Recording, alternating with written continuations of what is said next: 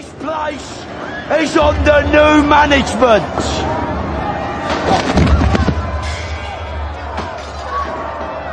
By order of the Peaky Blind. I am vengeance. I am the night.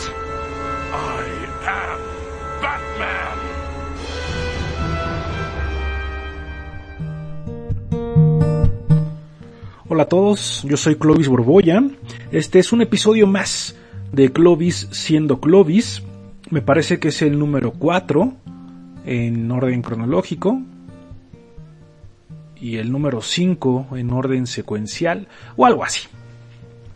El día de hoy tengo un episodio, pues no sé si especial, pero sí con muchas cosas de lo que prometí en el episodio 0 todas aquellas cosas que tengo que decir o que quiero decir y nunca dije, ya sea por cobarde, ya sea por miedoso, por temeroso, pues todos son sinónimos, ¿no? El día de hoy voy a llamar a este episodio de Clovis siendo Clovis Cartas, volumen 1. Y voy a leer cartas que escribí y que nunca nunca envié. Generalmente me pasa que a veces quiero decirle algo a una persona, pero pero no sé cómo. Por lo menos de frente no puedo. ¿Y qué hago? Llego a mi casa y le escribo una carta. O en el transporte público le escribo una carta. O en cualquier lado donde me nazca la imperiosa necesidad de escribir, escribo una carta. Así que vamos a ello. Eh, son cartas que tengo yo guardadas desde hace muchísimos años, o sea, 2014, 2013, 2016. Una la escribí apenas hace un par de meses. Y pues vamos a ello. Leo a Julio Cortázar y me enamoro de la maga. Releo a Javier Velasco y quiero entregarle todas mis tarjetas de crédito a Violeta. Analizo la historia de Patrick Rothfuss y me gustaría escuchar a Dena en aquella taberna e invitarle un trago. Tolkien me inspira a buscar los ojos inmortales de Arwen. Guillermo Arriaga me atormenta de tal manera que me urge salir corriendo a buscar el consuelo de Chelo. Diego Ojeda, Maruán, Jaime Sabines me dicen que puedo hallar la magia en cualquier parte, en cualquier cosa, en cualquier cama. He entendido, gracias a José Ovejero, que soy de esas personas que habla de temas de amor, aunque cuando lo pronuncie se escuche teñido de desesperación, de terca vocación de infelicidad.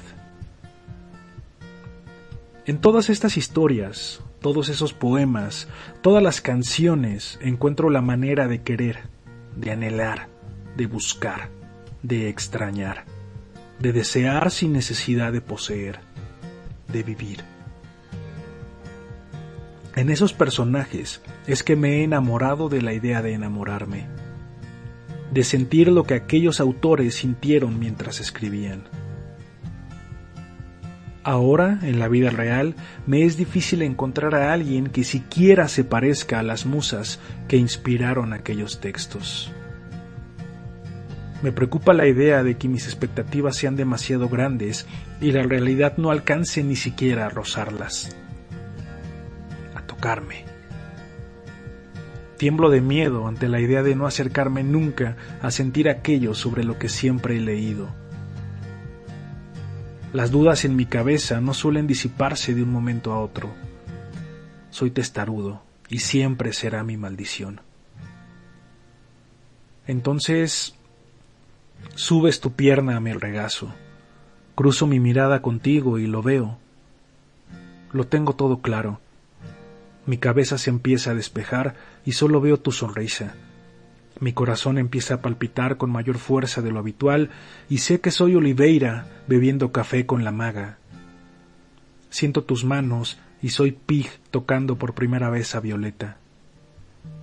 Ríes estruendosamente y de pronto me convierto en Quoth escuchando hipnotizado a Dena. De pronto eres tú todas ellas. Y yo soy todos ellos. Somos nosotros. Tú y yo. Conocí una mujer que de pronto supera todos los personajes, que me llena de pasión, de alegría, de tristeza, de llanto, de risas, de excitación, de realismo, de ilusiones, de espiritualidad, de salvajismo, de novelas, de ella. Encontré una chica que no quiero dejar de leer, que es de esos libros que dejas a medio terminar no porque la historia sea mala, sino porque es perfecta y no quieres concluirlos. No quieres dar fin, no quieres dar vuelta a la página, no quieres cerrarlo. Así es ella. Así la veo. Así la admiro. Así la extraño. Así la quiero. Así la amo. Así le temo. Así la necesito. Ella es mi mejor amiga, porque toda historia tiene que tener un inicio y ese es el nuestro. Una amistad que se dio casi sin querer Dos personajes que no tienen mucho en común, pero que sus historias coinciden y se entrelazan cada vez más. Porque la palabra amistad tiene más connotación romántica que la tiránica palabra amor.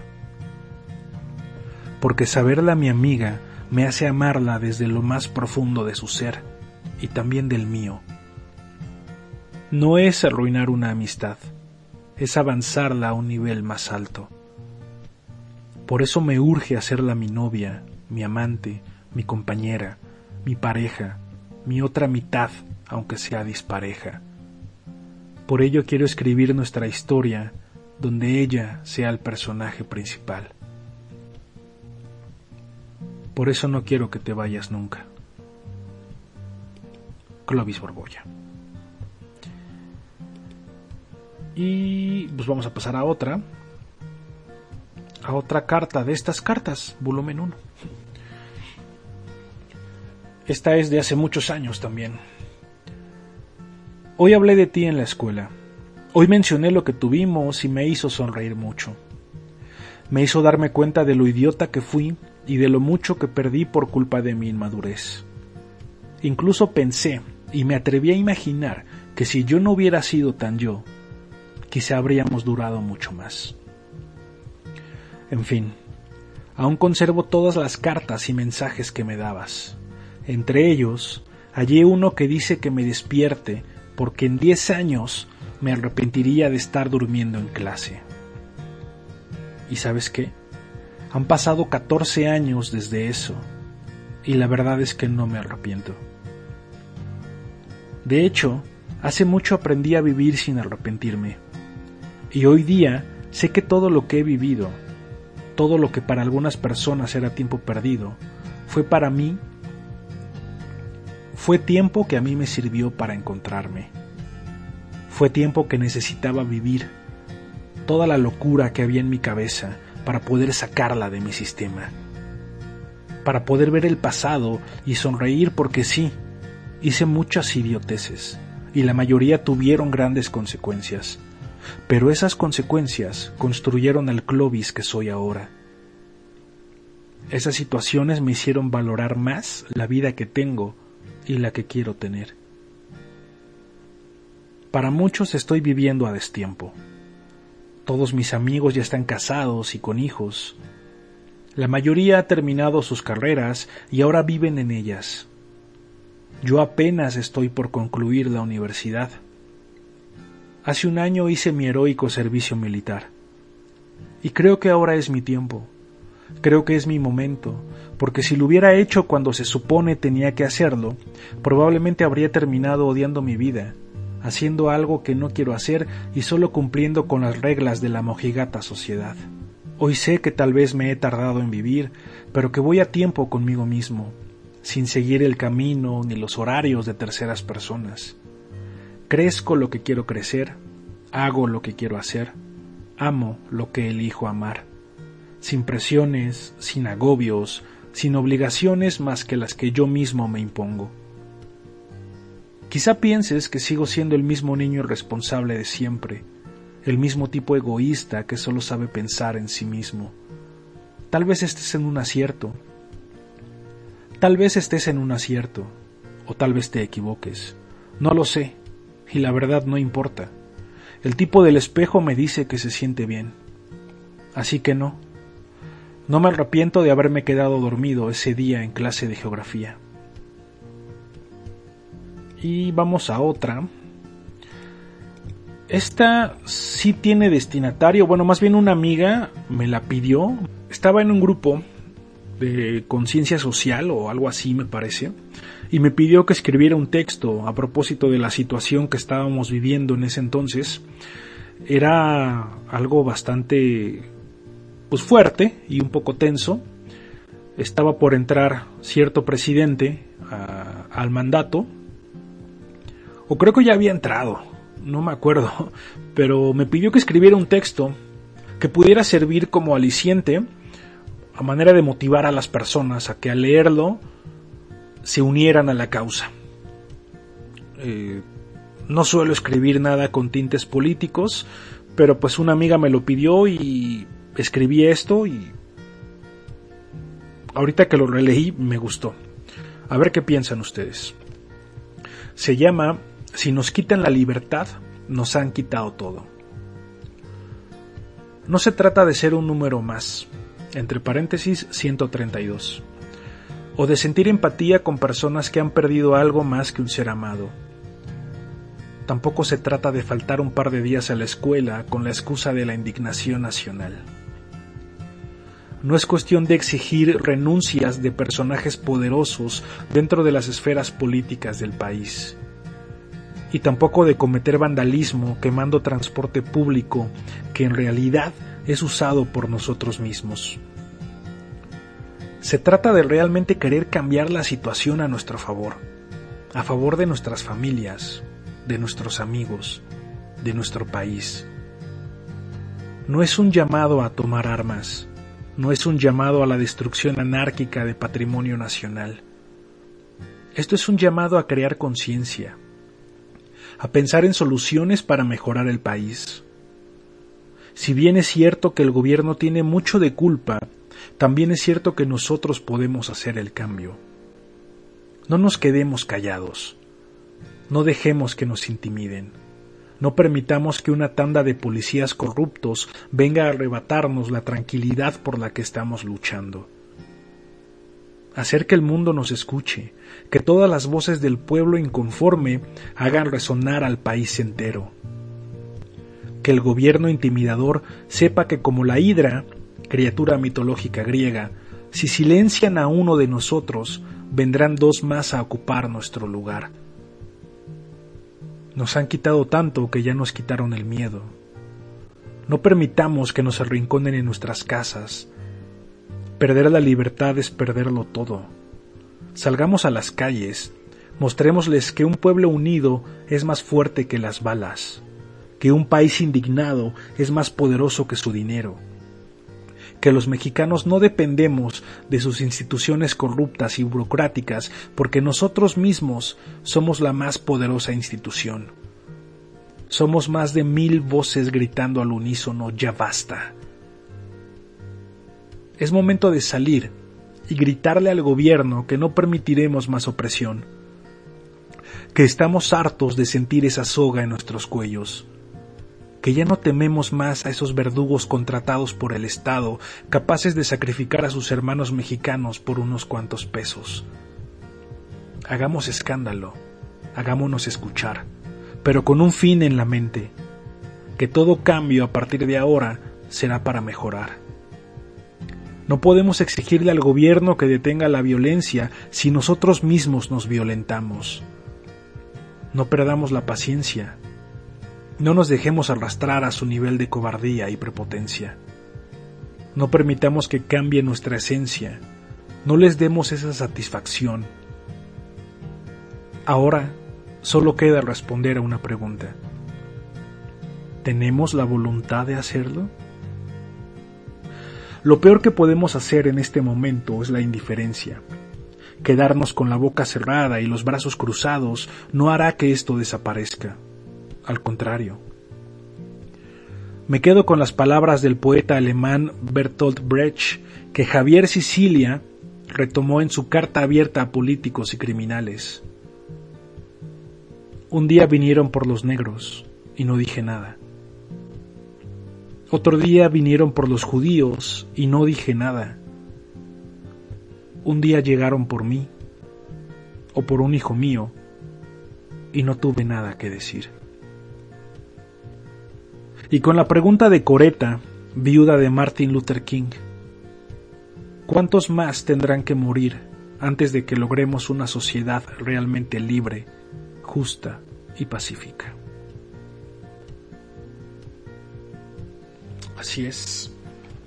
Ese, les digo, lo escribí hace mucho tiempo, creo que iba a la universidad, o apenas estaba entrando a la universidad cuando escribí ese texto. Todo lo que les estoy leyendo es cosas que, como ya les dije, había escrito hace mucho tiempo, pero que de alguna manera pues siguen haciendo eco en mi cabeza, siguen haciendo eco en, esto. Hay cosas que evidentemente pues ya cambié, eh, de manera de pensar o de, o de actuar o de ser pero pues esas son como ahorita las que más las que más me están haciendo escándalo en mi cabeza. Y ya por último, para terminar con esta, sería la cuarta carta en este episodio de Clovis siendo Clovis, llamado Cartas Volumen 1. Y aquí va. Ayer tomaste la decisión de irte. La ansiedad de saberte perdida para siempre no me dejó dormir. Por primera vez en mucho tiempo entiendo el poema de Mario Benedetti y, sí, la culpa fue mía. No entiendo tu postura, pero la respeto, y si me lo pides tú, para mí es algo sagrado. Cortar el hilo con las personas que alguna vez amaste es quizá la manera más difícil y segura de seguir el camino. Duele deshacerte de esa persona que mucho tiempo formó parte de ti. El vacío que se crea es tan profundo y denso que difícilmente puedes verte en el espejo.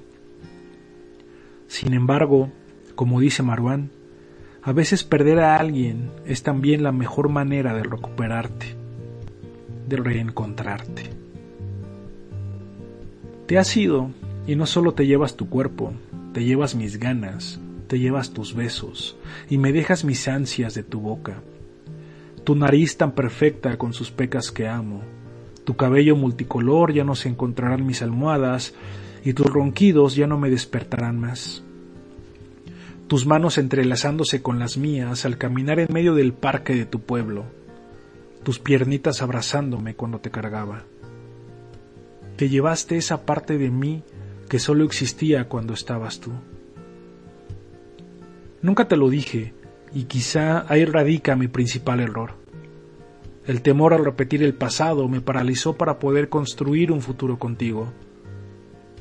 Nunca tuve la capacidad para decirte lo mucho que me gustaban tus besos en la regadera, o sentir el frío de tu nariz en cada besito de esquimal.